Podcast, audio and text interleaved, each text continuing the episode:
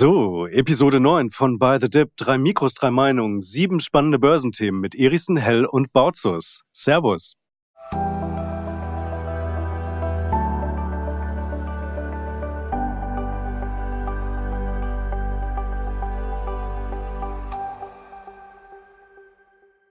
Ja, und auch heute gehen wir wieder gemeinsam mit euch auf Schatzsuche, denn wir besprechen folgende Fragen. Kommt 2024 eine Mega-Rally? Dann werden die Magnificent Seven, also Amazon, Apple, ähm, Alphabet, Tesla und so weiter, die neuen Underperformer. Dann, warum steigt aktuell eigentlich der Ölpreis nicht? Wird ExxonMobil übrigens auch äh, zu einem neuen Lithium-Giganten. Das ist die Frage 4. Dann kommen wir zu unserer Hörerfrage. Plug Power geht's jetzt völlig dahin mit der Aktie. Ähm, dann habe ich was mitgebracht, was philosophisches. War äh, Wall Street Bets damals eigentlich eine legitime Revolte der Kleinanleger gegen die großen Hedgefonds? Und schließlich unsere Abschlussfrage, ist Palantir die beste KI-Aktie? Übrigens, wenn ihr euch auch äh, mit Themenvorschlägen beteiligen wollt, das geht. Die E-Mail, die hängt unten in den Show Notes und die, den besten Themenvorschlag, den werden wir dann auch in der nächsten Woche behandeln. Feel free. Wir freuen uns auf jeden Fall auf eure Einsendung. Und jetzt kommen wir direkt zum ersten Thema. Mega Rally 2024, Sebastian. Genau. Ich steige mal ein und gar nicht mal mit einer Fragestellung, sondern mit einer Behauptung. Denn nächstes Jahr, ich sage mal, nächstes Jahr ist der Grundstein perfekt dafür gelegt, dass wir eine Mega-Rally bekommen werden. Denn Inflationsdaten diese Woche in den USA, deutliche Überraschung auf der positiven Seite, hat direkt dazu geführt, dass die Finanzmärkte die Zinssenkungen für kommendes Jahr neu bepreist haben. Das heißt, mittlerweile werden ab März Zinssenkungen in den USA erwartet und sogar fürs Gesamtjahr bis zu 100 Basispunkten, das heißt bis zu einem Prozentpunkt an Zinssenkungen. Morgan Stanley geht sogar so weit, dass sie sagen, dass bis 2025, also bis Ende des Jahres 2025, die Zinsen in den USA auf etwa 2,25 bis 2,5 Prozent fallen könnten. Also eine Halbierung oder mehr als Halbierung vom aktuellen Niveau. Dann weiteres Argument. BlackRock hat jüngst auf einer Konferenz in Hongkong über seine Analysten verlautbaren lassen, dass vier Billionen Dollar an institutionellem Geld geparkt sind. Das heißt, das ist Geld, welches in Zinsprodukten liegt, welches in kurzlaufenden Anleihen ist, welches, wir hatten es in der letzten Woche schon mit Warren Buffett, wo Manager einfach nicht dafür bezahlt werden, dass sie Geld bei der Bank anlegen, sondern Geld, welches eigentlich arbeiten sollte im Aktienmarkt. Also dieses Geld könnte auch reinkommen, vor allem wenn, und ich war ja in unserer Ausgabe Nummer vier ja relativ pessimistisch, ich schon, optimistisch natürlich, dass wir eine Jahresendrallye sehen werden. Das heißt, wenn die Märkte weiter steigen, steigt natürlich der Druck auf die Manager dieser vier Billionen Dollar, die sie geparkt haben, das Geld in die Märkte reinzupumpen. Also insgesamt, ich sehe daraus für nächstes Jahr eine sehr, sehr positive Gemengelage und vor allem, wir haben Wahlen in den USA. Joe Biden in den Umfragen mittlerweile sehr, sehr schlecht oder steht sehr schlecht da. Trump hat reale Chancen. Das heißt, Biden könnte auch versucht sein, weitere Versprechen zu machen in Richtung Wirtschaft und positiver Wirtschaftsentwicklung, was einfach auch den Aktienmarkt untermauert. Also deswegen stelle ich mal die Behauptung in den Raum, dass nächstes Jahr der Grundstein für eine richtig gute Rallye an den Aktienmärkten gelegt ist. Ja, Timo, hast du noch was zu sagen? Dann kann ich danach alles auf einmal kaputt machen. okay, größte Shortwette 2024 von Lars. Ähm, ja, also ich kann, ich, ich mache mal ganz kurz weiter. Also ich glaube, ähm, ja, wir haben definitiv die die Chance auf eine richtig gute Rallye, vielleicht sogar die Rallye des Jahrzehnts. Ich hänge mich jetzt mal sehr sehr weit aus dem Fenster raus. Und zwar, ich glaube, wenn man jetzt alles mal auf zwei Faktoren zusammendampft, ja, ähm, die die Märkte bestimmen, dann sind das definitiv in meinen Augen die Inflation beziehungsweise die Inflationserwartungen und die ähm, Zinserwartungen.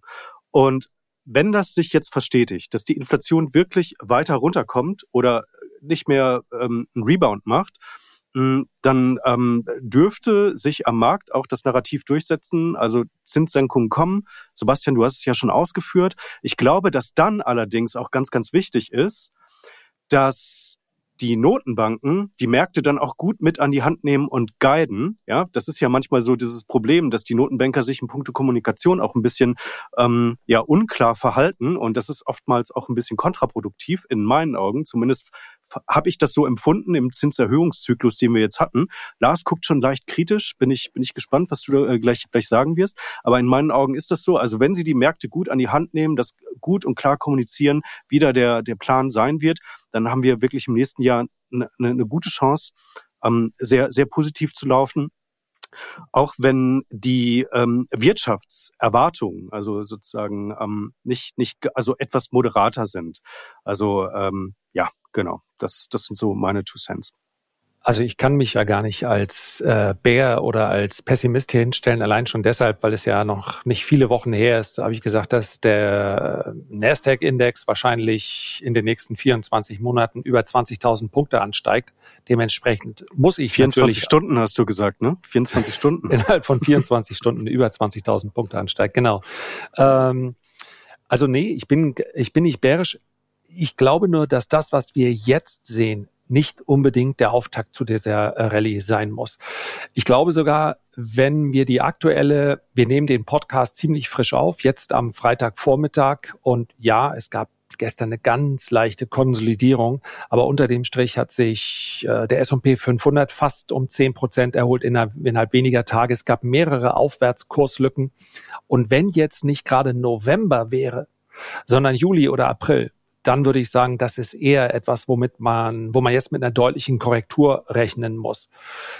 Da wir aber November nun mal haben und äh, dementsprechend das Jahresende nicht mehr allzu weit hin ist, gebe ich dem Gedanken von Sebastian natürlich absolut seine Berechtigung, dass gerade jetzt zum Jahresende Institutionelle oft in so eine Rallye dann noch weiter kaufen müssen, weil sie am Ende des Jahres natürlich nicht ihren Kunden erzählen wollen, ja, der Index hat 13 oder 14 Prozent gemacht, aber ich doch auch sieben. Also ähm, natürlich, da entsteht jetzt ein gewisser Investitionsdrang. Ich glaube allerdings, wenn wir uns die Korrelation zu den vergangenen Bullenmärkten anschauen, dann müssen wir auf die Liquidität zurückkommen. Und der Global Liquidity Index, der steigt eben noch nicht. Insofern entsteht gerade etwas so wie eine Divergenz. Und von daher, ja, ob es nun eine Jahrhundertrallye wird oder eine sehr ausgeprägte Rallye, also eine größer 15 Prozent, 20 Prozent, das glaube ich. Ich kann mir allerdings sehr gut vorstellen, dass wir irgendwann, genauer habe ich es momentan leider nicht, irgendwann innerhalb der nächsten zwei Quartale auch nochmal eine deutliche Korrektur sehen, denn die würde es den Notenbanken natürlich ermöglichen, mit besserem Gewissen und mit besserer Datenlage dann auch zu sagen, okay, das war's jetzt wirklich. Wir haben ja die ganzen Wochen und Monate letztlich immer darauf gewartet, dass sich der amerikanische Arbeitsmarkt abschwächt. Zumindest mal die äh, Industriedaten haben sich etwas abgeschwächt, der Arbeitsmarkt aber noch nicht. Von daher, ich begebe mich gerne in dieses bullische Camp, dass aber jetzt der Ausgangspunkt dieser Mega-Rallye ist. Das mm, wäre zumindest überraschend für mich. Also ich würde mich wohler fühlen mit meiner bullischen Aussage, wenn ich die inmitten einer Korrektur äh, von mir geben könnte. Von daher gerne steigende Kurse, aber ich glaube, vorher sehen wir nochmal eine deutliche Korrektur. Ja, du, du musst auch sehen, ich denke, die Blicke werden in nächster Zeit auch weggehen vom Arbeitsmarkt hin zur Inflation. Also das haben wir die Woche gesehen, diese positive Überraschung um 0,1 Prozentpunkte hat ja die Märkte beflügelt und hat dafür gesorgt. Es gibt ja den berühmten Fettflüsterer hier, Niki Timoraos oder so, Nicky Leaks, wie sie ihn immer nennen, der auch im Wall Street Journal hier geschrieben hatte, dass die Fed jetzt wahrscheinlich am Ende ist mit ihren Zinserhöhungen. Also da werden wir sehen, wenn auch der Chef von Walmart war auch gestern ein Interview, der sieht, dass die Preise mittlerweile wieder fallen für Lebensmittel. Also wenn da weitere Entspannung kommt bei der Inflation, dann bin ich da bester Dinge. Aber natürlich, es gibt Faktoren, die man im Auge behalten muss, ob die Inflation wieder anzieht. Aber wir hatten das ja schon mal in einer früheren Ausgabe. Wir denken da eher in größeren Zyklen. Also Stand jetzt bin ich da sehr bullisch gestimmt, dass wir nächstes Jahr deutlich noch was an den Aktienmärkten sehen werden. Ja, also vielleicht noch eins. Äh, ich glaube, das kann nicht passieren, solange die Zinskurve so aussieht, äh, wie wir sie jetzt gerade haben. Und das ist auch so ein bisschen meine Sorge, dass der, wir haben es ja schon besprochen, die Normalisierung der Zinskurve ist dann häufig der Moment, wo zuerst nochmal so ein Ausatmen kommt am Markt. Ähm, und das, dieses Szenario kann ich einfach noch nicht vom Tisch. Also, dass wir, äh, dass die Märkte durch die Decke gehen mit einer inversen Zinskurve, äh, das wäre dann tatsächlich ein absolutes Novum. Von daher, also bleibe ich gerne bullish, ja, gerade zum Jahresende hin. Aber äh, dass das hier jetzt bereits der Start war zu der großen Mega-Rallye, äh, habt ihr ja auch nicht gesagt. Äh, das sehe ich auch nicht.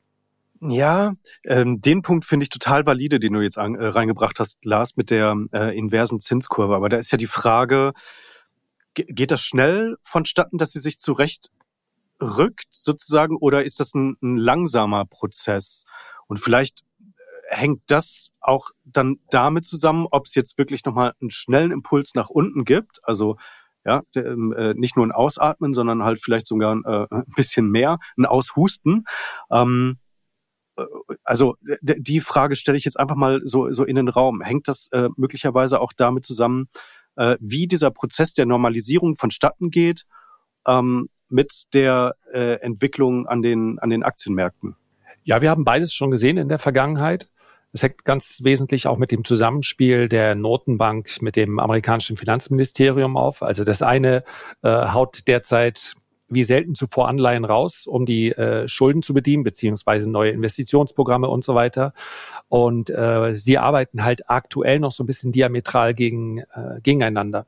Ja, die einen äh, bringen die Anleihen an den Markt, die anderen, sprich die Notenbanken, die Notenbank, kauft aber diese Anleihen momentan nicht. Das ist ein Grund, warum die Renditen so hoch sind. Ja, wenn der äh, die Notenbank auch als Käufer fehlt, die ist ja Netto-Verkäufer in einem Quantitative Tightening, ähm, da muss es halt am Markt loswerden und das spricht eher für höhere Renditen. Und das kann uns meines Erachtens auch noch ein bisschen beschäftigen. Das wird sich irgendwann in den nächsten drei Quartalen auflösen, aber genau der Moment, der ist eben häufig dann einer, der äh, zumindest mal für Aktienmärkte nicht so positiv ist. Und Timo, hm. wenn ich noch kurz einhaken darf, ich würde sagen, die Zinskurve, wenn die sich langsam normalisiert, also wieder steiler wird, ist es besser. Weil wenn du jetzt abrupt natürlich einen Sprung am langen Ende hast und die Zinsen dort deutlich anziehen, dann weißt du in einem hochkomplexen System, wie wir es ja jetzt haben, und ich beziehe mich da auch immer gern auf letztes Jahr, als wir im, im britischen Staatsanleihenmarkt hier einen abrupten Sprung mal hatten und fast das Pensionssystem an seine Grenzen stieß. Also diese Welt ist mittlerweile so gehebelt, so, so vernetzt mittlerweile im Finanzsystem, dass eigentlich jedwede Überraschung, die irgendwo schnell vonstatten geht, schnell auch zu Problemen führen kann. Also deswegen, Langsamkeit ist hier wahrscheinlich der Trumpf. Ja, der Ex-Pimco-Chef, der Mohammed El ähm, äh, Mirian heißt er, glaube ich, oder Emirian. Erian, El Erian. Erian, Erian, danke dir. Genau, der hat ja gesagt, bei bei sechs Prozent äh, am, am langen Ende geht was äh, kaputt. Und äh, ja, das ist äh, das ist dann höchstwahrscheinlich der Fall. Ne? Ähm, genau. Aber gut, dann haben wir, glaube ich, äh, zur, zur Rallye 2024 haben wir jetzt soweit alles in der Bütt. Dann gehen wir rüber zum nächsten Thema. Magnificent Seven könnten die glorreichen sieben, also Apple, Amazon, Tesla, Nvidia und so weiter, könnten das die neuen Underperformer werden. Das Thema habe ich mitgebracht. Ich gebe euch mal ein bisschen Kontext. Also, ich spreche ja hier auf meinem YouTube-Kanal auch ähm, oft mit ähm, ja, mit, mit Leuten aus der Finanzindustrie, die also auch mit äh, sehr großen institutionellen Kunden arbeiten, also die da wirklich große Volumina betreuen und bewegen.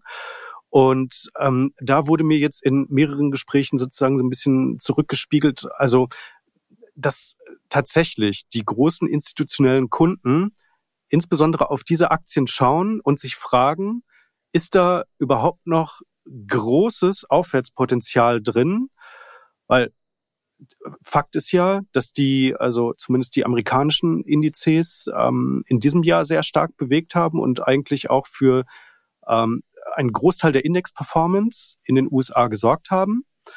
Und ob jetzt nicht sozusagen Regression zur Mitte mal wieder ein, ein, eine Phase einsetzen könnte, in der die Performances der großen sieben dann also etwas schwächer werden würde. Und insofern ist da also auch von den Kunden her ähm, mit den entsprechenden Volumina die Erwartungshaltung so, oder beziehungsweise ist die Frage da, ähm, sollen wir dort überhaupt noch dann Gelder rein allokieren oder macht es Sinn, Gelder in andere Bereiche äh, zu stecken? Und das bedeutet ja erstmal, also möglicherweise wollen sie Positionen abbauen oder im, äh, im, im moderateren Szenario keine großen äh, Positionen mehr äh, aufstocken. Und beides würde ja theoretisch jetzt in meiner Theorie dazu führen, dass die Magnificent Seven vielleicht ähm, jetzt vor einer Phase stehen, in der es, in der sie ein wenig ähm, underperformen würden. Wie seht ihr das?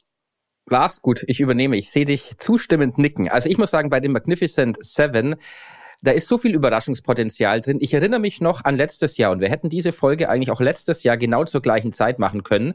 Das sind ja die Magnificent Seven. Bloomberg hat ja da einen wunderbaren Magnificent Seven Index, hatten sich letztes Jahr halbiert.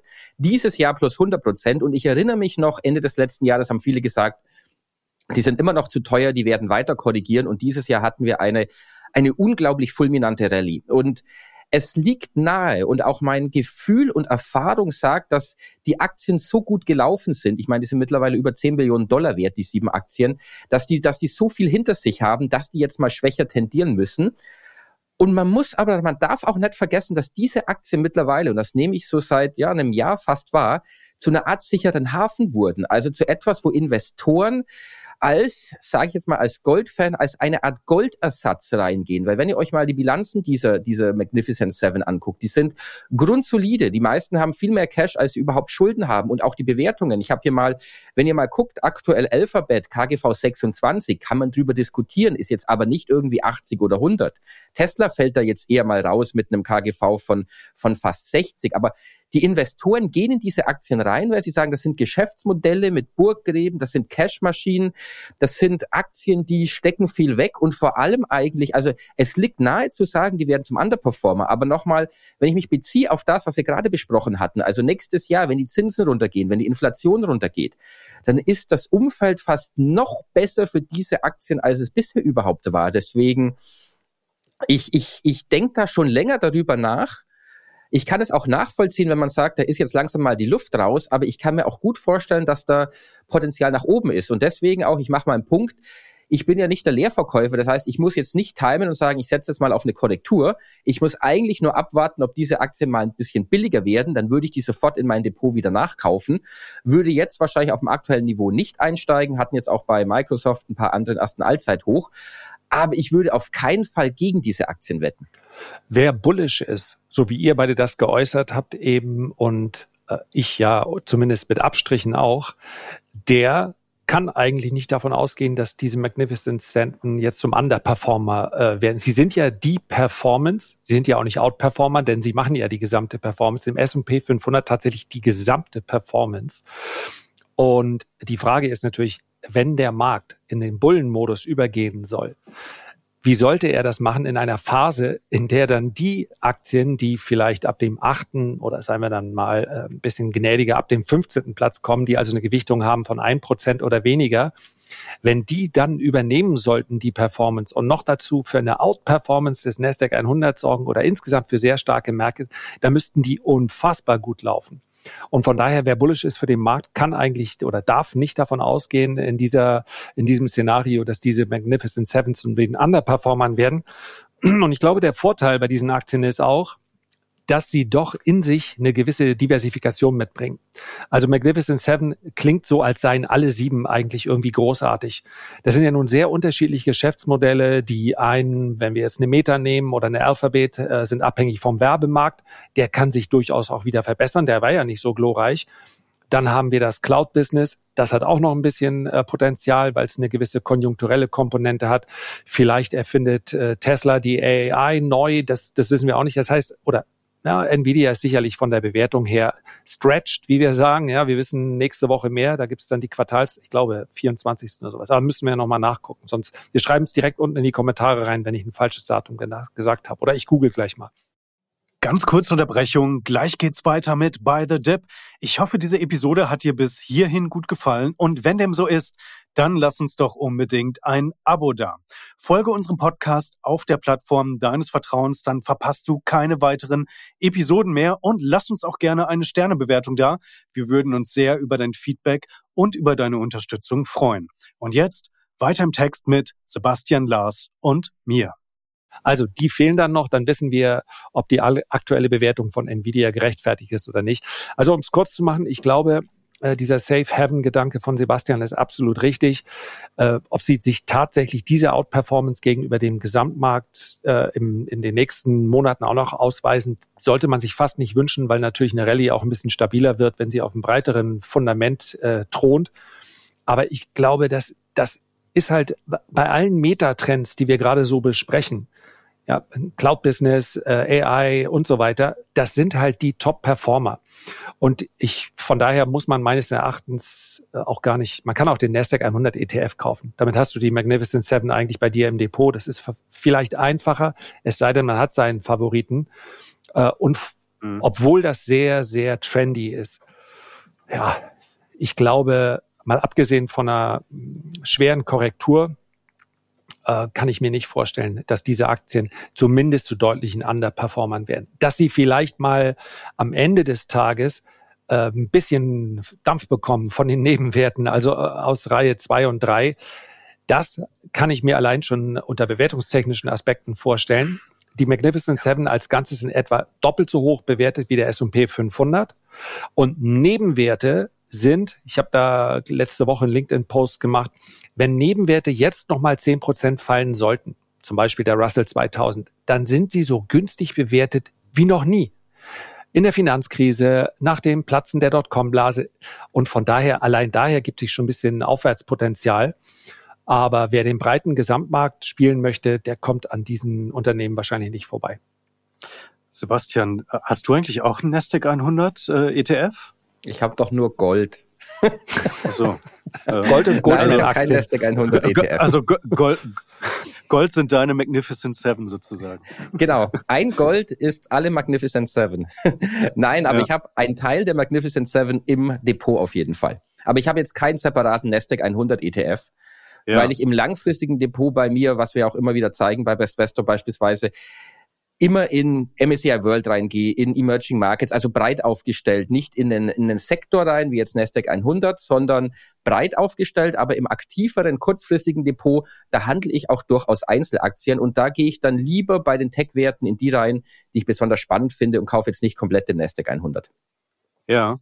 Wer wäre denn dein Favorit von, von den sieben? Weil ich glaube, bei Lars weiß ich's. Ich, ich würde tippen die Amazon bei, bei mir ist es die, die Alphabet, oder? Nee, muss, ich muss ja. es gleich korrigieren, weil ich bin da zwar langfristig investiert, aber äh, das ist ja dann ein ganz äh, langfristiger Blick. Also äh, tatsächlich finde ich bei den Magnificent Seven, du, es ist nur noch ganz schwer zu sagen, wer da dein Favorit ist, weil jeder halt so starke Teile hat und du musst halt überlegen, äh, sehe ich das auf Sicht der nächsten sechs Monate?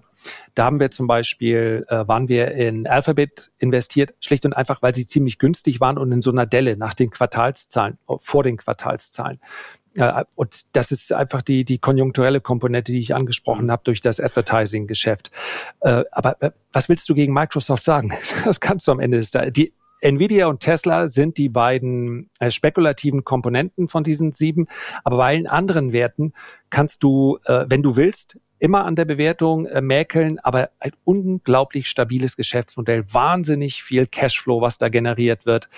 Äh, selbst bei Apple, die ich häufig genug äh, kritisiert habe, die, die, äh, also von daher, ich finde es wirklich, wirklich schwer, sich hier auf einen zu konzentrieren. Deswegen haben wir im Depot auch beides. Ja, langfristig die Amazon, weil ich glaube, diese Abspaltung von AWS wird kommen und dann habe ich zwei, vielleicht sogar drei Aktien und äh, aber auch den Nasdaq 100 ETF. Ich bin also quasi auch in Tesla investiert. Crazy enough. Jeder, jeder ist eigentlich in Tesla investiert. Selbst wenn MSCI World hat, ist in Tesla investiert. Und wer nicht, der fährt ein. Genau. Aber um Timo deine Frage zu beantworten, wenn ich mich jetzt entscheiden muss, würde ich Amazon nehmen. Mhm. Okay. Ja, bei mir ist es, glaube ich, kein äh, Staatsgeheimnis. Ich habe es, äh, glaube ich, in einer anderen Episode auch schon gesagt. Also bei mir ist Alphabet eine, eine Core-Position im langfristigen Portfolio.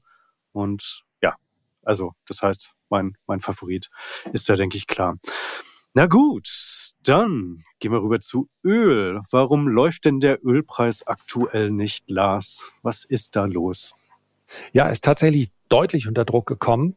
Ähm, und ich habe mal ein paar Punkte mitgenommen, deswegen, also zuerst mal haben wir jetzt zum äh, die erste, zweite, dritte, das erste, die ersten Nachrichten seit in diesem Jahr, glaube ich, komplett. Also die US-Produktion ist um 0,6 Prozent gefallen im Oktober. Das heißt also, die Nachfrage äh, ist hier leicht gesunken. Dann haben wir gleichzeitig äh, aktuell die USA so viel Erdöl produzierend wie noch nie vorher in ihrer Geschichte. Das heißt, die Angebotsseite äh, ist derzeit durchaus ähm, ausreichend versorgt. immer gegeben der Tatsache, dass die äh, Konjunktur insbesondere auch in China ja noch nicht auf Hochtouren läuft. Und dann haben wir auch noch eine Komponente, man muss dazu sagen, deswegen habe ich, ich habe gerade erst wieder ein positives Feedback bekommen zu der Buchempfehlung King of Oil von Mark Rich, also dem, dem früheren Gründer von, von Glencore. Äh, zwielichtig, weiß ich nicht, könnte man aber vielleicht so benennen. Der gesamte Ölsektor ist sehr komplex, weil hier sehr viel politische Komponente mit drin ist. Wir haben immer mal Phasen gehabt, in dem zum Beispiel die die OPEC oder OPEC Plus Saudi-Arabien Zugeständnisse macht an die USA. Das heißt, die USA also man muss es sich wirklich so vorstellen wie in, wie in schlechten Romanen manchmal. Dann werden bestimmte Deals gemacht über Waffenlieferung und, und, und. Und auf der anderen Seite sagen sie dann, okay, aber für die nächsten zwei Quartale ähm, lassen wir aber mal den Ölhahn laufen. Bisschen vereinfacht formuliert, aber die politische Komponente ist hier mit drin. Und wenn wir über die Angebotsseite sprechen, dann müssen wir auch über China sprechen. China ist Nettoimporteur. China ist ja, hat ja selber kaum Rohstoffe, muss fast alles importieren. Deswegen sind sie auf der ganzen Welt unterwegs, insbesondere in Afrika und auch in Russland. Und es ist natürlich, ja, es ist perfide, aber äh, China war Verkäufer von Öl, hat also die Angebotsseite von russischem Öl. China kauft das russische Öl und kann es auf dem Weltmarkt wieder verkaufen, dürfte dabei auch noch einen kleinen Arbitragegewinn haben. Und am Ende des Tages ist daher die Angebotssituation momentan gut versorgt. Und das ist wahrscheinlich der Grund für die fallenden Ölpreise. Hedgefonds haben stark auf fallende Kurse gesetzt, hatten hier also offensichtlich den richtigen Riecher. Das ist für mich aber eine Delle. Und ich glaube, dass wir mittelfristig Kurse sehen über 80, 90 US-Dollar, egal ob wir jetzt über ich meine jetzt mal den Brennpreis, WTI ist ein klein bisschen darunter.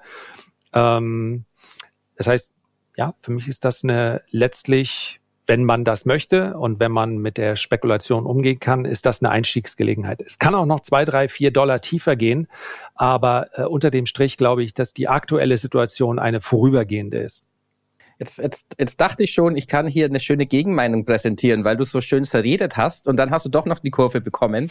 Also ich bin da, jetzt bin ich im Team Erichsen, denn ich will nur noch kurz ergänzen bei dir, du hast natürlich bei Öl auch diese ähm, Abschläge jetzt gesehen. Das war einfach auch Enttäuschung, wie du sagst, aufgrund der Short-Position durch Hedgefonds. Viele hatten ja darauf gesetzt, dass nach dem Angriff der Hamas auf Israel der Iran von Sanktionen heimgesucht werden wird. Und der Iran hat jetzt jüngst ein Vierjahreshoch bei seinen Ölexporten erreicht. Das heißt, da hast du einen Produzent im Markt, der natürlich die Preise drückt, weil er immer mehr in den Markt reinschiebt, weil die Iraner natürlich auch entsprechend das Geld brauchen, nachdem die USA diese 10 Milliarden Dollar jetzt momentan auch nicht ausbezahlen. Da hatte man aber angenommen, dass Sanktionen jetzt schon treffen könnten oder es zumindest den Iranern erschweren oder dem Iran erschweren werden, Öl weiterhin in die Weltmärkte abzugeben. Und das ist nicht passiert. Das hat dann zu großer Enttäuschung geführt. Aber jetzt, auch wenn wir in die Zukunft gucken, hat jüngst die OPEC, aber auch die Internationale Energieagentur haben ihre Nachfrageprognosen angepasst, weil es in China Anzeichen gibt, und das kann ich auch so unterschreiben, dass es so langsam wieder besser läuft, wieder runder läuft. Und dann kommt natürlich China zurück. Und man muss sehen, wir haben ja aktuell zwar einen gefallenen Ölpreis, aber immer noch relativ hoch für das, dass China eigentlich lahmt und sogar als Nettoverkäufer mal unterwegs war. Also da ist in den nächsten Wochen durchaus Überraschungspotenzial vorhanden. Und ich würde sogar darüber gehen, dass wir sogar noch mehr als 80 Dollar sehen werden. Also auch 90 oder sogar teilweise 100 Dollar im nächsten Jahr. Wenn man mal schaut, in den USA auch die Schieferölproduktion ist tendenziell an dem Hochpunkt angekommen. Also Öl ist ja, es ist Öl ist spannend. Wir hatten schon mal, keiner investiert mehr rein, aber wir werden es weiter brauchen und die Nachfrage wird auch die nächsten Jahre weiter steigen also verstehe ich euch richtig, dass ihr davon ausgeht, dass dieses Narrativ von dem strukturellen Angebotsdefizit, dass das weiterhin mittel-, langfristig intakt ist und jetzt gerade halt einfach nur eine, ähm, ja, äh, eine, eine Gegenbewegung äh, stattfindet. Also ist, kann man das so auf den Punkt bringen? Es, man sieht ja häufig diese Übertreibung. Wir haben den sehr schnellen Anstieg gehabt äh, aufgrund der, der Unruhen, nee, es ist mehr des Krieges im Nahen Osten. Ähm, und mittlerweile sind die Ölpreise ja wieder niedriger. Das heißt, der Markt preist hier, so wie Sebastian es gesagt hat, keine Sanktionen ein. Und äh, ich glaube im Übrigen auch nicht, dass sich was wir wahrscheinlich alle hoffen, äh, wenn die Lage in der Ukraine sich entspannen sollte, dann gibt das psychologisch sicherlich auch nochmal eine Delle. Aber man darf eben nicht vergessen, Russland verkauft jeden Tropfen Öl den sie derzeit produzieren, äh, in die ganze Welt. Und von daher äh, ist das sicherlich diese Entspannungslage, weil dann ein gewisses Bedrohungsszenario oder, oder ein bedrohliches Szenario dann wegfällt, mag nochmal zum Dip führen. Aber am Ende des Tages wird sich nicht viel äh, verändern, nur dass vielleicht im Laufe der Jahre es wieder mehr Abnehmer gibt. Aber wie gesagt, Indien und China kaufen eh schon das gesamte ähm, russische Öl. Beim Gas ist ein klein bisschen was anderes weil das teilweise nur, das ist einfach eine, eine, ja, Gas muss halt durch Pipelines oder in Form von Flüssiggas in die Welt transportiert werden. Und da kann äh, Russland nicht die gleichen Mengen absetzen wie vorher, weil schlicht und einfach nicht so viel Gas gebraucht wird. Aber, und wir eben nicht äh, kaufen. Ob wir es über Unwege kaufen. Also wer Lust hat, liest sich das Buch nochmal durch. Es ist, äh, ja, also auf der einen Seite fasst man sich am Kopf und denkt, die Welt kann doch nicht noch verrückter sein, als ich es eh schon angenommen habe aber die Pipelines fließen dann quasi äh, aus Ländern, äh, mit denen wir Geschäfte machen, fließen sie dann wieder zurück und dann ist es Friendly Gas oder Oil. Vorher war es natürlich äh, Öl oder Gas, was wir subventioniert haben, also nicht subventioniert, sondern ähm, was wir sanktioniert haben. Ja, also es ist ein, ist ein ganz spannendes Kapitel, aber Fazit, das ist eine, die Angebotssituation wird angespannt bleiben. Insbesondere, weil wir nicht vergessen dürfen, dass die Emerging Markets äh, mehr und mehr nachfragen. Indonesien, Indien sind alle äh, auf der Nachfrageseite und diese Nachfrage wird steigen in den nächsten Jahren. Ich habe mir jetzt kürzlich mal die Shell angeschaut und die haben kurz zusammengefasst, KGV von sieben, Dividendenrendite von, ähm, ich meine, vier, vier Prozent und ein Aktienrückkaufprogramm läuft meines Erachtens auch noch.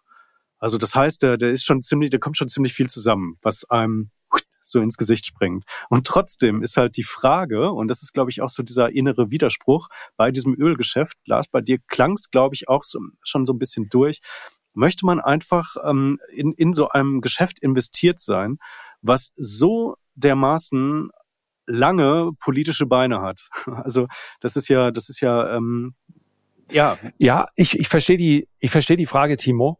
Aber ich finde, die Frage muss ja da vorher sein, äh, möchte ich das alles verbrauchen jeden Tag? Und das, deswegen bin ich, ich bin ja abs wahrscheinlich bekomme ich äh, zu viel Green Labeling äh, hin und wieder mal ab, weil ich äh, mein, nicht alle Standpunkte so drastisch formuliere, wie sich das der ein oder andere wünschen würde. Aber in dem Fall, ich meine, egal wo du hinkriegst, wir verbrauchen das doch. Und da finde ich es völlig äh, grotesk, dann zu sagen, Öl ist böse. Du fährst ähm, es fährt ja nicht jeder mit der Fahrrad zur Demo gegen, aber die von der Nachfrageseite her, ich bin ja absolut dafür, dass wir Renewables in unseren Energiemix mit einpflegen und von daher auch die Investitionen finde ich nachvollziehbar. Den Ausstieg aus der Energiewende, ich habe schon oft gesagt, finde ich katastrophal inszeniert. Aber ähm, das ist eine grundsätzliche Frage. Das muss, das ist bei mir ist wahrscheinlich die Grenze irgendwo bei Waffenherstellern. Äh, und wenn jemand anders sagt, ja, ich möchte davon einfach nicht profitieren, äh, dann finde ich das absolut, ja, bitte. Ich glaube, wir haben uns missverstanden. Äh, ich, ich meinte das gar nicht in Bezug auf diesen Wokeism. Ähm, das ist höchstwahrscheinlich der Auslöser dafür, dass Shell aktuell so günstig ist und dass einem diese Bewertung so sehr ins Gesicht springt. Aber ich meinte eigentlich eher, dass halt ähm, eher der, der Ölpreis so stark natürlich auch abhängig ist davon, ähm, möchte da jetzt ähm, jemand irgendwie ähm, die, die Fördermenge drosseln oder auch nicht? Und äh, welche geopolitischen Strategien stecken möglicherweise dann auch nochmal äh, dahinter? Also, dass da so viel Politics sozusagen in diesem Business drin ist. Und was dann also natürlich auch für die Unternehmen, und da können die Unternehmen ja dann äh, letztendlich auch gar nichts für, ähm, dass äh, irgendwie ein, ein höheres Risiko letztendlich einfach äh, da ist. Ich glaube, Sebastian will jetzt hier reinspringen direkt. Also, also ich, ich, ich lasse euch beide gerne diskutieren. Nee, ist ein fair point, absolut. Also du hast die politische Komponente. Ja, haben wir ja auch schon gehabt, denn, äh, dass teilweise die, die äh, Gewinne aus dem Ölsektor besteuert wurden. Äh, das war ja während der oder beziehungsweise im Anschluss an die Pandemie ein Thema, wurde ja auch tatsächlich gemacht. Es gab die Strafsteuern ja. Also all das kann passieren. Ja, wenn du den Ölunternehmen irgend äh, von der Politik, das ist in der amerikanischen Politik jetzt nicht so wahrscheinlich, aber äh, Shell ist ein niederländisch-britisches Unternehmen. Also wenn die sagen, du zahlst eine Strafsteuer von 80 Prozent, das wäre halt ganz klar negativ für dich als Aktionär. Und ähm, die politische Komponente, ja, deswegen ist es wahrscheinlich auch, äh, darf man es auch als Spekulation bezeichnen. Aber die Frage ist halt, wenn du alles äh, besteuerst und alles bestrafst, wer fördert dann noch Öl? Und äh, spätestens nach zwei Quartalen fällt dem Verbraucher auf, wer hat jetzt eigentlich dafür gesorgt, dass meine Bahn zur Arbeit, Bahnfahrt zur Arbeit doppelt so viel kostet und, und, und. Wir merken ja den politischen Druck schon hier. Insofern, ja, aber ich glaube, man wird den Unternehmen Luft zum Atmen lassen. Zumal sie ja auch momentan, ich habe gerade ein Interview mit Total gelesen, ähm, ob man das jetzt Greenwashing nennt oder nicht, sie investieren ja auch sehr stark in andere Projekte, Windkraft und so weiter. Nicht alle in gleichem Ausmaß, aber die, äh, die, die Marge, the margin for error ist meines Erachtens groß genug bei den, bei vielen Ölunternehmen, zum Beispiel auch bei Shell, ähm, als dass man in den nächsten fünf Jahren, wir gucken ja nicht auf fünf Tage, sondern auf fünf Jahre, äh, eine deutlich zweistellige Rendite einfährt. And that's it. Sebastian, du sahst so aus, Nein, als wolltest du da, hier noch. Nein, ich okay. es gerne mal so stehen. Wir sollten das vielleicht ja, mal okay. extra auslagern. Ich sage nur ganz kurz dazu, der Öl, das Ölgeschäft war schon immer politisch, aber jetzt mittlerweile hat sich eigentlich nur der politische Effekt im Ölgeschäft doch mittlerweile in alle Bereiche eingezogen. Also wenn ihr guckt, dass die EZB mittlerweile auch grüne Mandate hat und so weiter, ist doch eigentlich alles politisiert. Also von daher, das wäre jetzt für mich kein Gegenargument, nicht irgendwo zu investieren, nur weil das Geschäft entsprechend politisch beeinflusst wird. Das kann ein Vorteil und kann ja ein Nachteil sein. Also von daher ist aber eine Mhm. gute Diskussionsgrundlage mal für ein längeres Gespräch.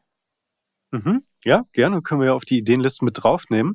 Ähm, aber wir bleiben jetzt so, so leicht, zumindest im Ölsektor, nämlich mit einem Wert, den du mitgebracht hast, Sebastian, mit der Exxon.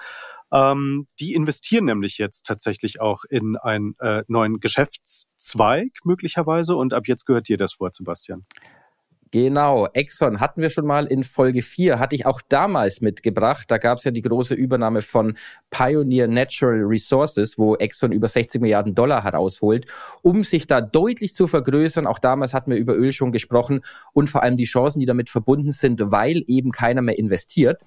Und das heutige Thema eigentlich auch eher informatorisch für unsere Zuhörer und Zuseher auf YouTube, weil das Spannende ist, Exxon hat jetzt angefangen in den USA im Bundesstaat Arkansas großflächig zu investieren in Lithium. Und zwar wird dort eine erste Betriebsphase jetzt gestartet, was dann darin mündet, dass ab dem Jahr 2027 dort Lithium abgebaut werden wird. Und Exxon will bis zum Jahr 2030 einer der größten Lithium-Player werden. Sie wollen auch so viel Lithium abbauen, dass es für etwa eine Million E-Autos pro Jahr ausreicht. Das heißt, hier entsteht nebenbei ein Lithium-Gigant, was jetzt Aktionäre erstmal in den nächsten Jahren sicherlich nicht merken werden. Also Exxon hat so unglaublich viel Geld, und diese Investitionen, die werden sich jetzt nicht im Gewinn irgendwie groß niederschlagen als großen Verlust. Die werden sich jetzt auch nicht großartig im Umsatz niederschlagen. Aber hier baut sich eine interessante Zusatzoption auf für Aktionäre.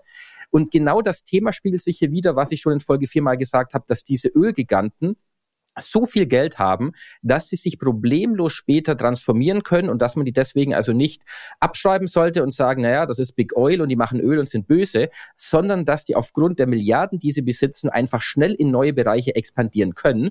Und in ein paar Jahren haben wir wahrscheinlich mit Exxon einen Giganten, der im regenerativen Energiebusiness unterwegs ist, der viel Geld mit Öl in, äh, verdient und der dann auch noch bei Lithium dabei ist. Also von daher, ich finde das für alle, die bei Exxon investiert sind, eine, ja, eine spannende Zusatzoption, die sich hier bietet. Lars lacht. Ja, als ich die, als ich die Meldung gelesen habe, habe ich mir natürlich die Zahlen auch angeguckt. Und ich habe mir das so vorgestellt wie auf so einem alten Bauhof, auf so einem Schrottplatz. Weißt du, wo du sagst, hier, hier, hier liegt noch was rum, kann das weg? Sag, ja, ja, kann weg. Nee, warte, warte, dafür können wir doch noch was machen. Denn die, äh, ich weiß nicht, ob ihr das gelesen habt, die Art der Produktion soll so ähnlich dann funktionieren. Das ist auch so ein bisschen das Risiko äh, wie bei der Schieferölproduktion. Also sprich, es wird in den Boden reingepresst ähm, ja, bestimmte Chemikalien und dann äh, bekommt man da dieses Lithium oder Lithiumcarbonat raus. Und äh, ja, ansonsten hast du schon gesagt, also die, äh, ich habe die Zahlen habe ich mir angeguckt. Wenn alles gut geht, dann sprechen wir im Jahr 2027, 26, 27 über einen, äh, über einen Umsatz von zweieinhalb Milliarden und Exxon hat im Jahr 2022 398 Milliarden äh, gemacht. Umsatz. Das heißt also, das ist äh, weniger als ein Tropfen auf einen heißen Stein, weniger als ein Prozent. Ich würde Exxon also nicht als Lithium-Aktie kaufen. Was allerdings vielleicht so ein Belastungsfaktor werden können, ist, dass Exxon, wenn sie ihre volle Produktionskapazität ausspielen können, äh, dann immerhin 20 Prozent des derzeitigen Bedarfs, der wird wahrscheinlich in ein paar Jahren höher liegen, aber 20 Prozent des derzeitigen Bedarfs an äh, Lithium ähm, produzieren kann. Und ja, da muss man, müssen sich vielleicht eher die anderen großen Lithiumproduzenten Gedanken machen. Oder wir dürfen zumindest davon ausgehen, dass der Trend, dass die Angebotsseite äh, sich zumindest nicht verschärft. Und wir haben ja gesehen, der Lithiumpreis ist, glaube ich, um über 70 Prozent eingebrochen in diesem Jahr. Also da hilft das natürlich den bestehenden Produzenten aktuell nicht, wenn noch einer dazukommt und 20 Prozent mehr Angebot schafft. Fairerweise muss man auch sagen, dass um mindestens diesen Anteil der Lithiumbedarf in den nächsten Jahren steigen soll. Aber dass Lithiumaktien so schnell ihre Allzeithochs wiedersehen, da müssten sich dann für diesen Rohstoff schon ganz neue Verwendungsquellen äh, auftun. Ansonsten ist das aus meiner Sicht eher nicht zu erwarten. Wo, Kurzfristige wobei, Gegenreaktion halt, immer. Sorry, ich habe ich hab mal die Studien gewälzt, also wobei in den nächsten Jahren ja ein brutales Lithium-Defizit am Markt erwartet wird. Und bei Exxon, also ich bin bei dir, das ist jetzt nicht der Lithium-Player, das wird erstmal bei Öl bleiben. Aber die Option, die sich hier bietet und vor allem das Cash, du hast auch den Umsatz genannt und wir kennen alle die gigantischen Gewinne, die Exxon hier angehäuft hat. Das heißt, wenn die sehen, unser Lithiumgeschäft kommt hier ins Laufen, kann ich mir gut vorstellen, dass die andere große Player übernehmen, zusammenbauen und später vielleicht auch wieder an die Börse bringen. Und alle Aktionäre von Exxon haben halt dann noch eine, eine neue Exxon Lithium Firma irgendwie im Depot mit eingebucht bekommen. Also ich sehe da zumindest viel Fantasie. Und wenn es schlecht läuft und das Management sagt, na ja, in ein paar Jahren, das war jetzt doch nicht das Gelbe vom Ei, dann werden die es wahrscheinlich auch nicht gemerkt haben. Also das ist so das, was wir in der Niedrigzinsphase hatten, auch bei Unternehmen, die großen Tech-Unternehmen wie Alphabet, wo einfach so viel Geld verdient wird, dass du einfach diese diese Moonshots und machen kannst. Also, dass du einfach sagst, okay, ich hau mal ein paar Milliarden rein. Wenn es aufgeht, bringst du vielleicht für 100 Milliarden an die Börse und wenn nicht, naja, was sind schon 5 Milliarden in meiner Bilanz? Ich meine, John Getty hat mal gesagt, richtig reich ist man dann, wenn man in der Bilanz eine Milliarde vergessen kann und keiner merkt. Und genauso ist es bei Exxon und anderen. Ja, wenn das, das wenn, auch, wenn dann die großen, also die rein, passiert. also die, äh, zum einen muss man ja sagen, Lithium scheint ja, ich meine, äh, vielleicht können auch andere auf die Idee kommen, dann sowas zu machen. Das würde den das Angebot an Lithium ja nochmal erhöhen. Und äh, die ja, ich habe zwei Studien gelesen, eher zufällig und ich gebe zu, rein experimentell, aber wenn auch nur im Ansatz irgendwo äh, die, am Horizont die Möglichkeit erschiene, das Lithium und äh, nicht zu Unrecht stellen wir fest, dass Lithium, äh, auch die Produktion von Lithium für alles drumherum, äh, für Umwelt und so weiter, ähm, äh, keine vorteilhaften äh, Aspekte mit sich bringt. Äh, ich, es wird also auch daran ge gearbeitet, ein Lithium-Substitut äh, zu äh, erschaffen. Ja.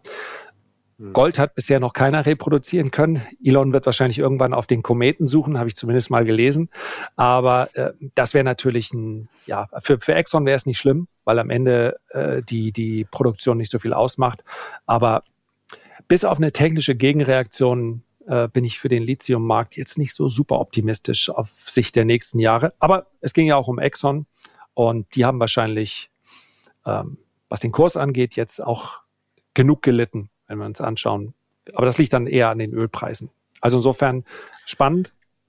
Ich finde es auf jeden Fall begrüßenswert, begrüßenswert, äh, weil es zeigt zwei Dinge bei, bei Exxon. Also äh, einerseits, äh, dass sie sich Gedanken machen und dass es sich offenbar da um ein Unternehmen handelt, das ähm, sehr bestrebt ist, nicht nur den Status quo zu verwalten, sondern also auch ähm, ja äh, künftige künftige mögliche Umsatztreiber zu erobern. Ja, natürlich, zweieinhalb Milliarden in diesem gesamten Kosmos ist nicht viel, aber ähm, wer weiß, vielleicht bauen sie das ja sogar noch organisch aus oder Sebastian, du hast es vorhin äh, wirklich auf den Punkt gebracht, also äh, um mir damit so, so ein bisschen auch das, das äh, vorweggenommen, was ich eigentlich sagen wollte. Damit eröffnen sich dann ja auch äh, Möglichkeiten, dass sie dort ähm, äh, mal, mal jemanden ähm, wegkaufen vom Markt, der, der da auch schon äh, genau. aktiv ist und dann also letztendlich ähm, den, den Umsatzanteil dort auch äh, deutlich erhöhen.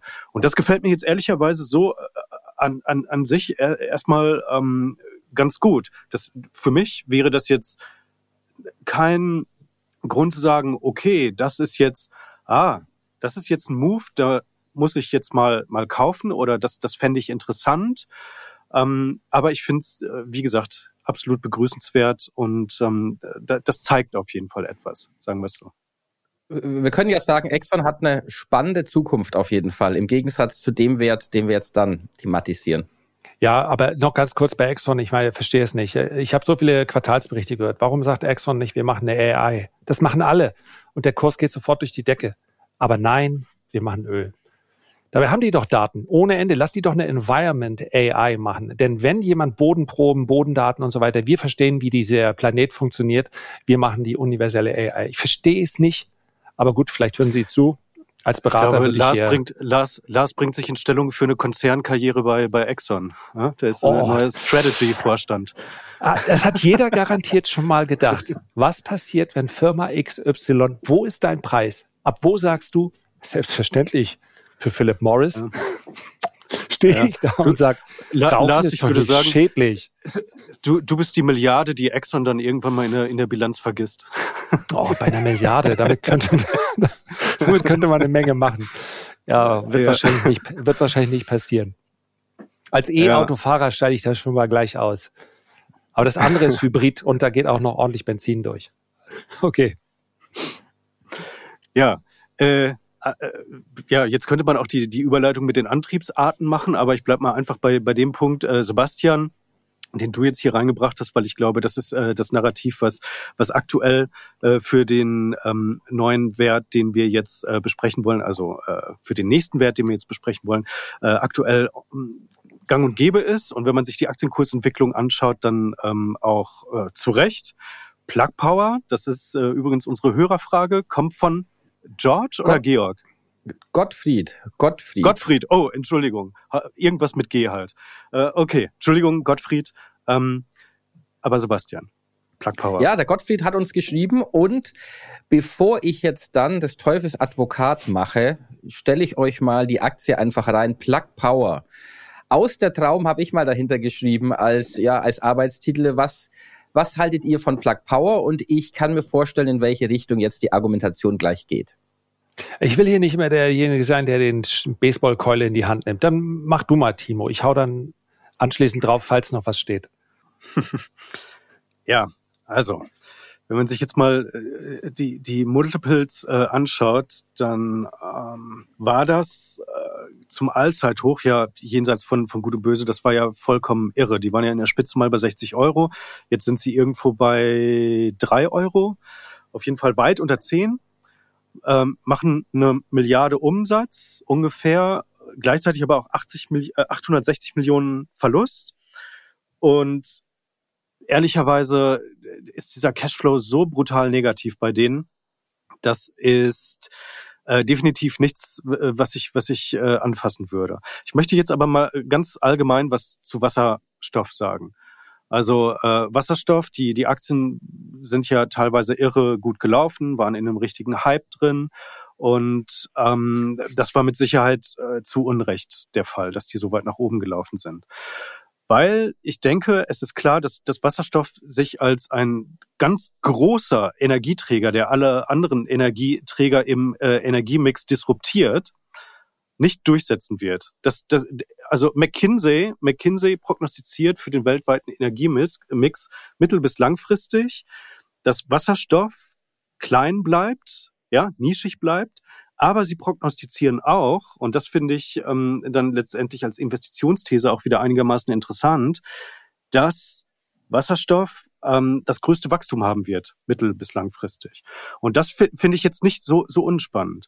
Und ich, ich bin nämlich in einem Wert auch äh, investiert, ganz kurz. Also das ist ähm, die SFC, äh, deutscher Brennstoffzellenhersteller, 350 Millionen Wert, 120 Millionen Umsatz machen sie, Prognose gerade angehoben für dieses Jahr, 50 Millionen Net Cash, sind übrigens auch äh, profitabel und wachsen mit 25 bis 30 Prozent wahrscheinlich im Umsatz über, über die nächsten Jahre pro Jahr. Und das gebe ich jetzt einfach nur mal so als Gedankenanstoß rein. Es müssen nicht ähm, diese, die, die Plug Powers und Neil Asas und so weiter sein, sondern es gibt dort, wenn man sich jetzt ähm, umschaut, möglicherweise auch noch andere Player, andere Pure Player. Ja, also Linde könnte man ja jetzt auch noch mal damit reinnehmen, ist ja aber kein Pure Player. Es gibt noch andere Pure Player in diesem Markt, die vielleicht potenziell auch interessant sein könnten. Und Gottfried, tut mir leid, aber äh, Plug Power ist in meinen Augen nix. Also erstmal finde ich von den genannten Nell Asa immer noch besser als Plug Power, auch wenn die auch kein Geld verdienen unter dem Strich. Und man muss sich auch die Historie anschauen. Plug Power gibt schon seit mehr als 20 Jahren. Plug Power hat noch nie einen Gewinn gemacht und weil letztlich das natürlich auch gar nicht so spannend ist, wenn man genau das ähm, ja nochmal wiedergibt, was vielleicht auch viel über den Wert denken, mache ich es ganz kurz. In Zahlen nochmal ganz konkret, was du eben schon angedeutet hast, negativer Cashflow 410 Millionen. 410 Millionen. Letztes Quartal, damit verbleibt in der Bilanz noch ein Cash von 569 Millionen. Und weil das dann rechnerisch noch reicht bis ins erste Quartal 2025, mussten sie ihrem Quartalsbericht dann auch noch so eine sogenannte Going Concern Note hinzufügen. Das heißt nichts anderes als, wir werden absehbar Geld brauchen. Und wenn ein Unternehmen 20 Jahre kein Geld verdient hat, dass das nur ausgerechnet in dem nächsten Jahr nach dem negativen Cashflow oder im nächsten Quartal dann gelingen wird, das halte ich für unwahrscheinlich. Dem gegenüber, also wenn wir den äh, Cashflow, den, die Burnrate mit dem noch verbliebenen Cash in der Bilanz mal abgleichen, dann haben wir also eigentlich ein Enterprise Value, naja, äh, der schnell aufgefressen wird, aber irgendwo bei 100 Millionen knapp drüber und wir haben eine Market Cap von 2,63 Milliarden immer noch bei Plug Power US-Dollar. Und das finde ich sehr hoch.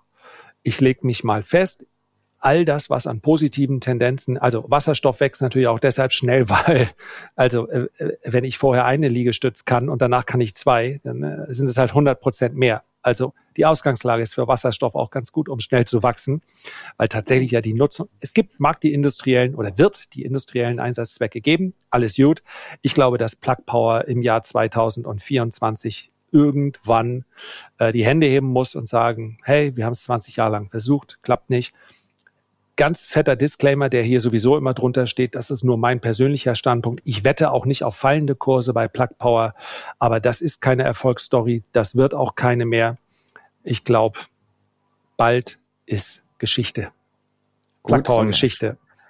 Steige ich mal ein. Ich mache noch zwei ergänzende Worte, bevor ich versuche, etwas Positives für Plug Power zu finden, weil ich kenne euch beide ja, wir verstehen uns gut. Ich bin schon stark davon ausgegangen, dass ihr bei Plug Power skeptisch seid. Aber Lars, ergänzend zu dir, RBC erwartet, dass in den nächsten zwölf Monaten 750 Millionen Dollar an Kapital aufnehmen müssen, dass überhaupt der Geschäftsbetrieb überhaupt weiterlaufen kann. Also, und, und bei wem nehmen Sie das auf? Wenn du eine Kapitalerhöhung machst, dann machst du die jetzt vielleicht zu anderthalb Dollar. Ja, wer, bei wer den dir das Saudis. Denn?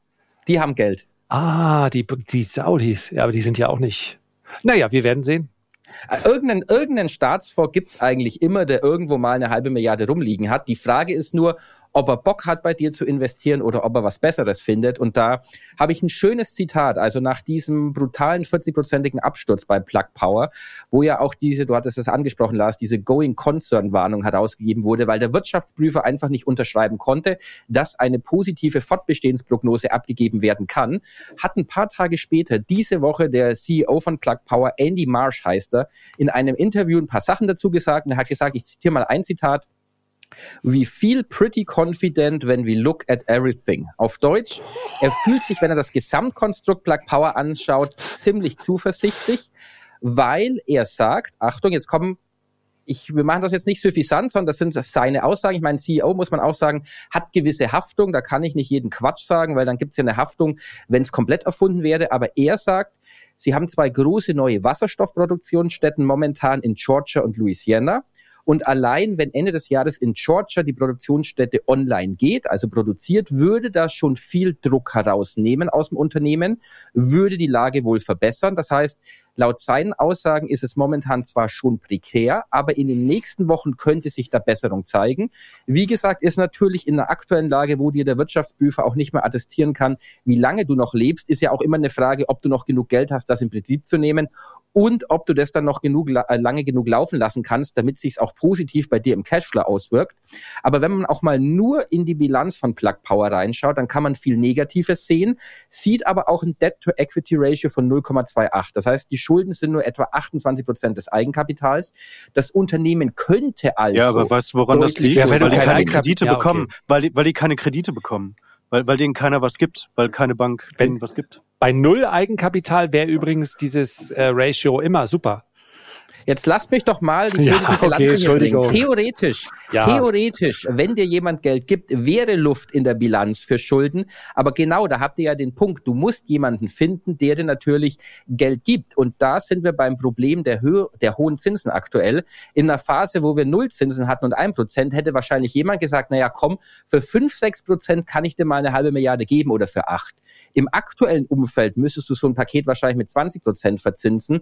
Und da ist ja auch die Frage, bringt das dann Plug Power wieder um, wenn da jemand Geld reingibt? Also da auch gesagt, ich habe wirklich äh, einiges gesucht, um positive Argumente zu finden. Das Management ist noch positiv. Ich meine, klar, die müssen es sein, sind aber auch in der Haftung, wenn sie jetzt den Anlegern Sachen versprechen, die komplett Hanebüchen sind.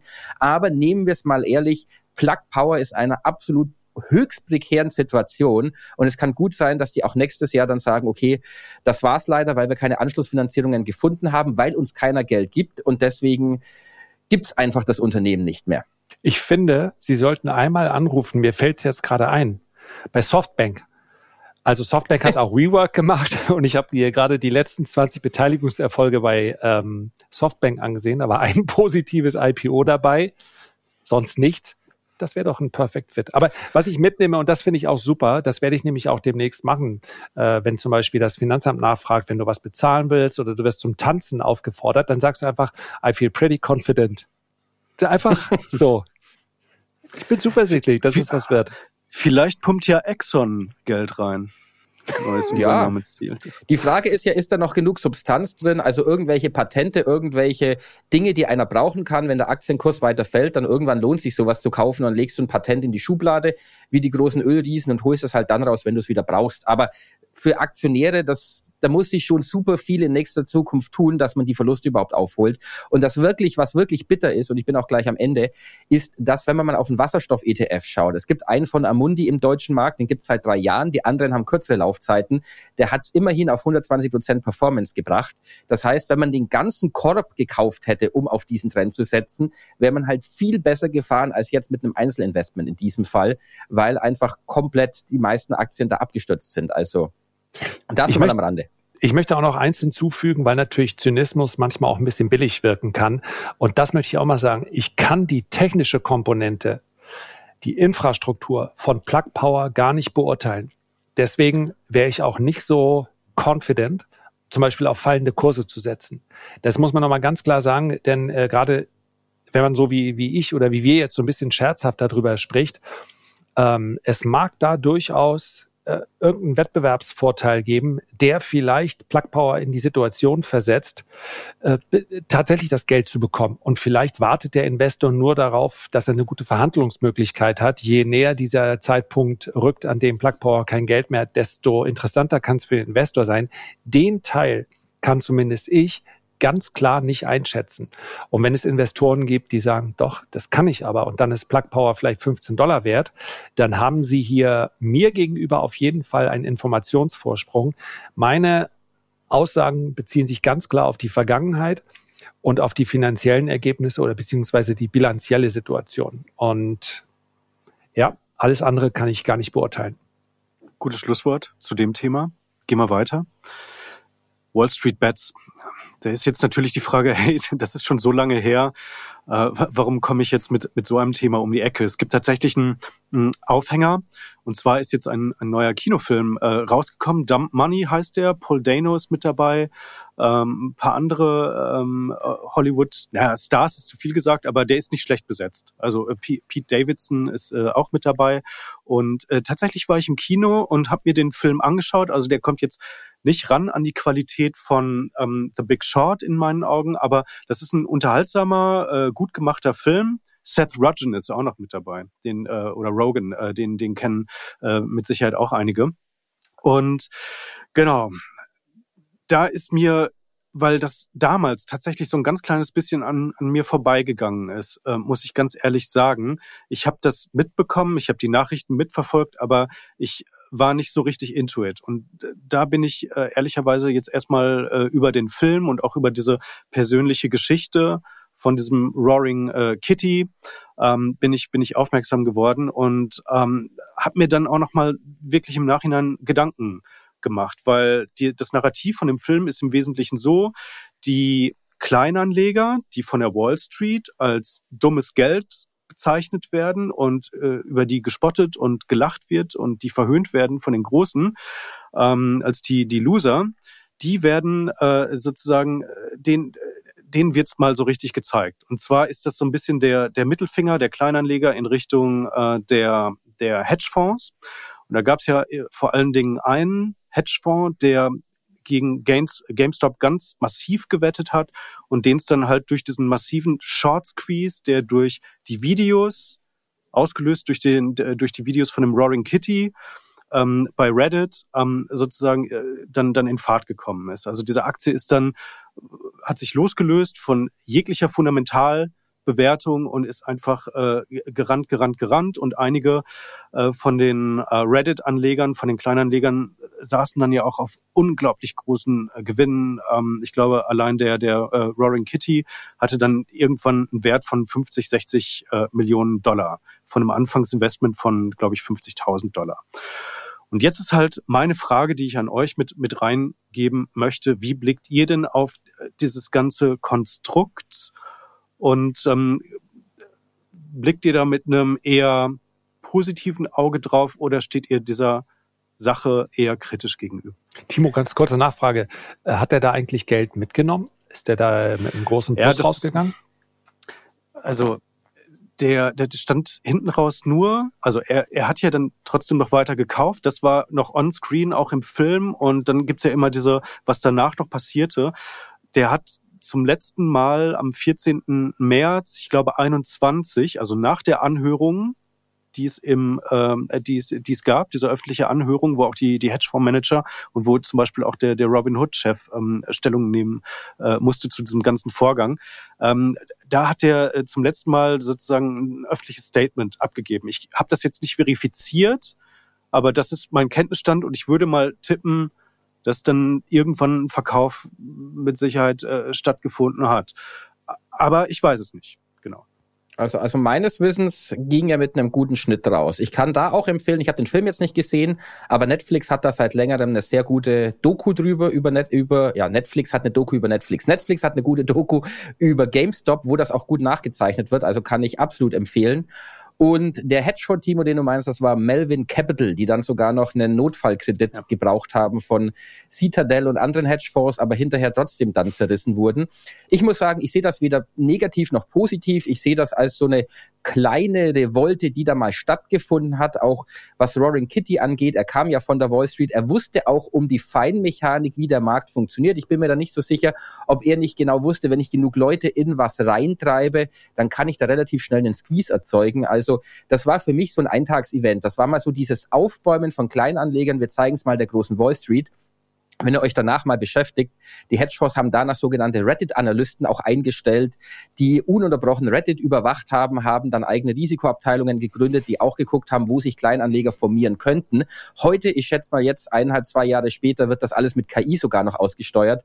Also das ging einmal, konnte man die mal in die Knie zwingen. Und das heißt nicht, dass es nicht in einem anderen Bereich nochmal möglich wäre. Aber dass es jetzt irgendwie zur, ja, zum, zum, zum Ablauf oder zur Routine wird, also daran glaube ich auf keinen Fall. Ja, ich habe jetzt auch keine großen Veränderungen gesehen. Also die Hedgefondsindustrie leidet unter 0,5 Prozent höheren Zinsen mehr äh, am Ende als jetzt dadurch, der eine Hedgefonds ja, aber man darf ja auch nicht vergessen, einige Hedgefonds haben dem Vernehmen nach sogar Geld damit verdient, dass sie dann auf die äh, andere Seite mitgegangen haben und diesen Squeeze mit äh, äh, verursacht haben, verstärkt haben. Äh, was ich mich immer gefragt habe, und ich kenne die Antwort darauf nicht, weil es am Ende auch nicht so ein spannendes Thema für mich war, äh, ob das eigentlich ähm, im Nachhinein als äh, äh legal und okay betrachtet wurde oder nicht. Weil das für mich immer gefühlt den den Tatbestand einer, eines Frontrunnings mit sich brachte. Wenn ich also selber das, sage, ich kaufe, ja bitte, Timo, erzähl, erzähl mal, nee, ist das ja, so? Genau, das ähm, wage ich A zu bezweifeln. Ich kann es auch nicht hundertprozentig genau sagen, weil das äh, in dem, in dem Film nicht aufgelöst wurde. Keine Ahnung, Sebastian, ob das in der, in der Doku mit drin war. In der, in ähm, der Doku ich meine wird nicht, das ganz gut rausgearbeitet. Also Und wurde dieser, oder nicht? Ja, genau. Es gab dann eine Anhörung, ich muss sagen, ich habe die Doku vor längerem angesehen. Es gab dann auch Beschuldigungen gegen Roaring Kitty, aber meiner ja. Meinung nach war es nicht so, weil er vorher investiert war und dann kam das erst mit seiner Bekanntheit. Also das ist das ist nicht so einfach zu sagen. Das war jetzt also nicht unbedingt wahrscheinlich geplant und ich mache das, sondern er wurde dann durch die Aufmerksamkeit über GameStop, ich glaube, er hatte auch einen YouTube-Kanal dann noch mit drin, also so ist das dann gewachsen, aber es wurde auch alles analysiert und deswegen habe ich im Hinterkopf, dass er da auch mit Gewinn rausging und das eben nicht dann äh, so ein reine Frontrunning und Pump and Dump war, also dass man das zumindest nicht so belegen konnte, weil es ja. sich einfach dann auch entsprechend über einen langen Zeitraum gezogen hatte. Die Anhörung war auch Teil des Films. Ähm, da wurde das aber, ähm, oder ich hab's, oder ich war unaufmerksam, da wurde das auf jeden Fall jetzt nicht so, so klar rausgearbeitet, was da letztendlich für ein Urteil gefällt wurde. Also im Film wird so dargestellt, ähm, als geht der, der Roaring Kitty da wirklich als so äh, der Gewinner, als der Gute raus. Ähm, ich würde aber sagen, hey, wo ist jetzt der große Unterschied? Ich meine, ähm, ich habe jetzt neulich mit Sandra Navidi gesprochen und wenn, wenn Jamie Dimon, Chef von äh, JP Morgan oder Larry Fink oder, oder andere sich, sich äußern, auch medial, dann ist das ja nichts anderes, als dass sie sozusagen äh, Talking for the own books betreiben. Also wenn der Jamie Dimon sagt, wir sind in der gefährlichsten Phase überhaupt oder die es seit Jahren gab, dann könnte man ja auch mal die Frage stellen, ist da vielleicht irgendeine äh, Short-Position in der Bilanz von JP Morgan vielleicht jetzt gerade auch in die falsche Richtung gelaufen?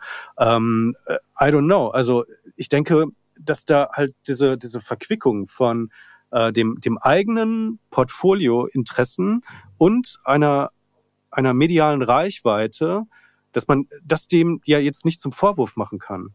Also das, ja, ja. das also leuchtet mir ehrlicherweise nicht so richtig ein. Vielleicht ist es das auch nicht, aber wenn, dann wäre es ganz klar verboten. Also ähm, wir dürften ja auch nicht innerhalb einer, äh, wenn wir jetzt bei Best Vestor beispielsweise sagen würden, wir kaufen jetzt die Aktie und wir würden sie vorher kaufen und dann an diejenigen, denen wir gesagt haben, kauft die Aktie verkaufen, dann gibt's da gar keine zwei Meinungen. Das ist äh, nicht legal. Und von daher, äh, wenn er also Reddit gemacht hätte, ist, ob du gute oder schlechte Absichten hast, ist ja dem Gesetzgeber völlig egal. Äh, und er hat die Aktien vorher, die schießen hoch und er sagt, ja, hoppsala. Äh, und er verkauft die da oben. Dann hat er selber äh, diesen, diese, äh, das initiiert.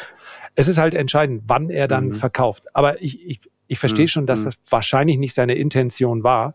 Und ich würde jetzt auch sagen, bei, bei Jamie Dimon muss man ja auch sagen, äh, grundsätzlich, wenn man sich die Aussagen so anschaut, dann sind die ja nicht immer pro Zinssenkung oder pro Zinserhöhung.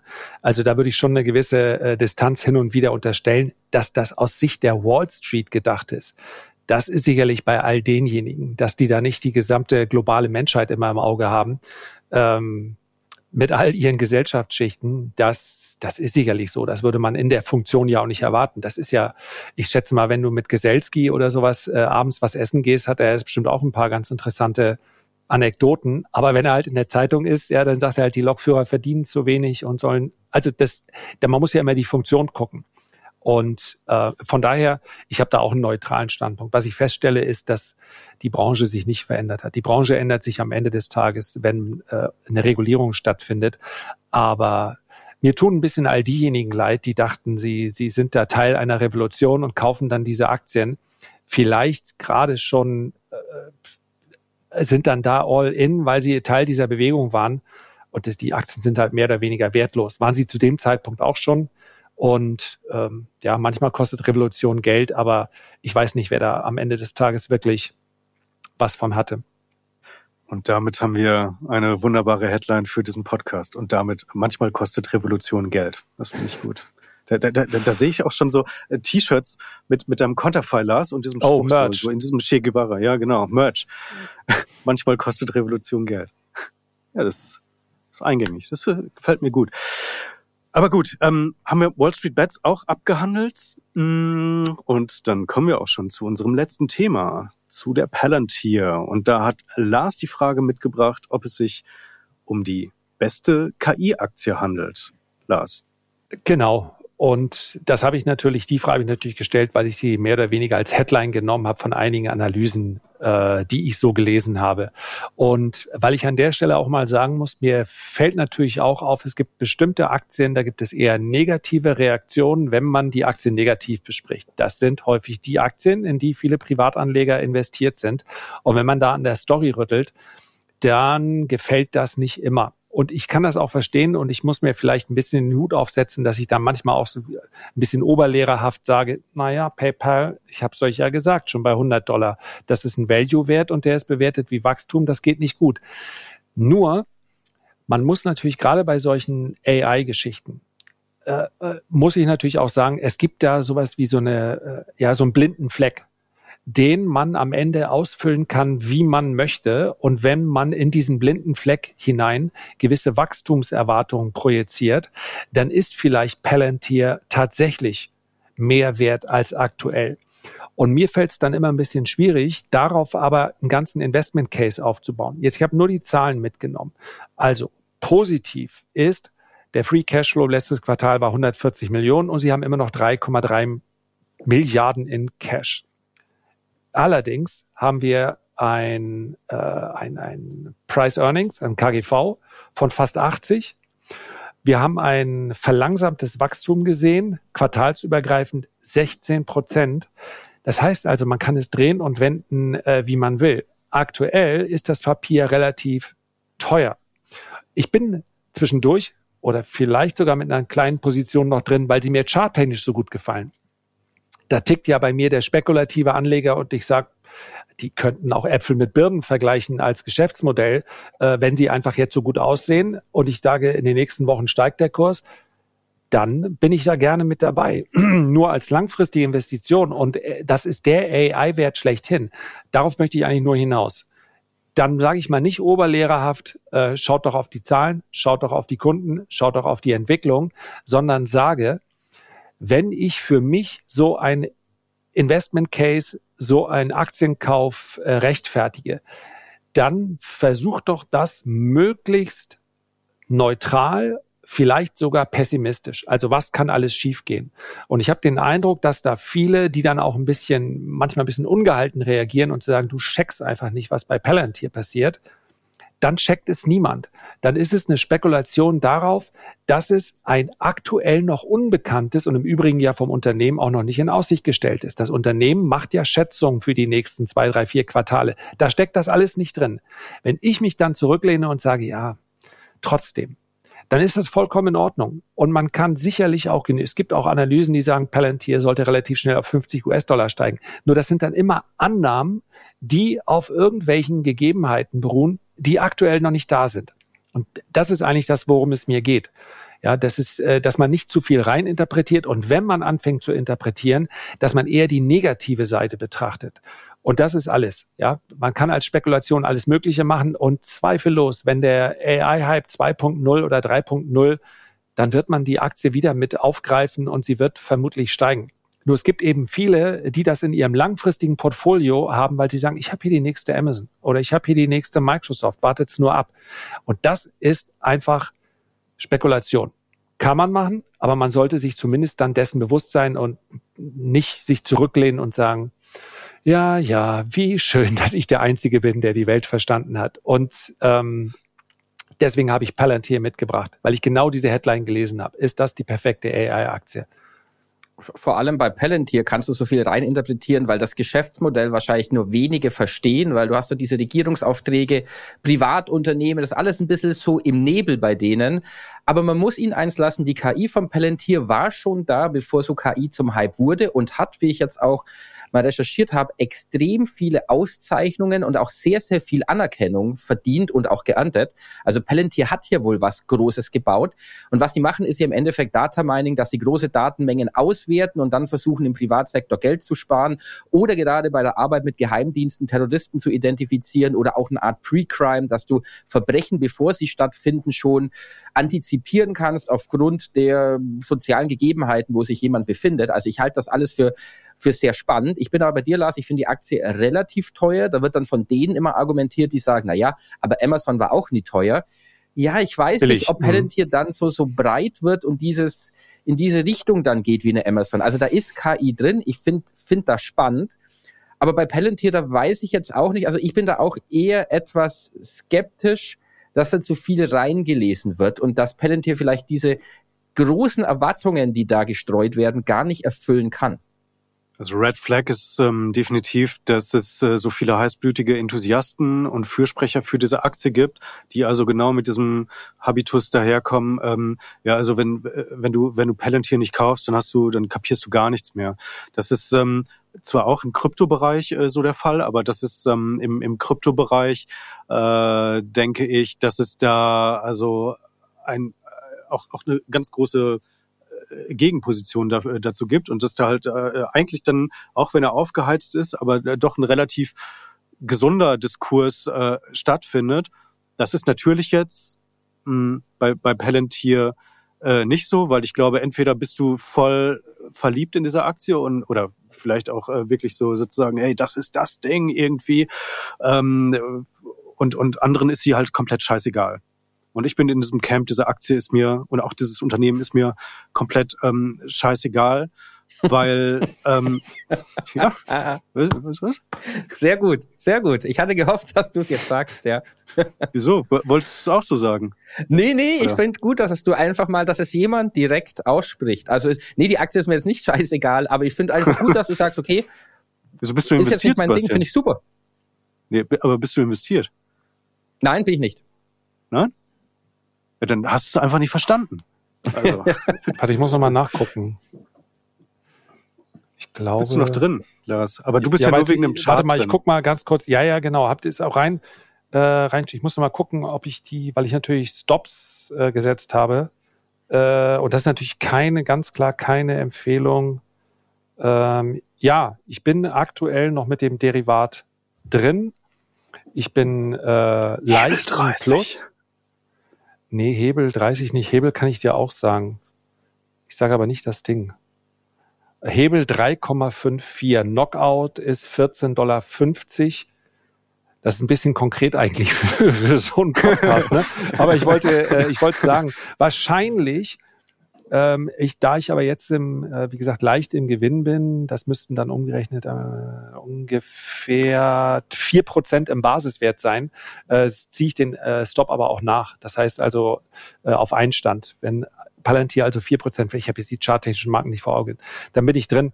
Ich fand halt ganz spannend dieses Earnings Gap, aber das ist jetzt, wie gesagt, spekulativ Trading Talk, äh, dieses Earnings Gap und dann sich da zu halten und dann in so eine ähm, Widerstandszone rein. Denn über 20 Dollar sieht die Aktie äh, äh, bullish aus. Unter technischen Aspekten. Und äh, diesen, diesen Unterschied, den stelle ich ja immer wieder her heraus. Also langfristige Investitionen und ich vererbe das Ding an meine Enkel, weil, äh, an meine Enkel, ich habe noch gar keine, an meine Kinder erstmal. Direkt die Kinder überspringen, die haben sich schlecht benommen. nee, also das muss man, zwei Disziplinen, habe ich schon häufig genug erläutert. Und in der einen Disziplin äh, sind mir die Fundamentaldaten beinahe egal. Das kann man auch anders handhaben. So.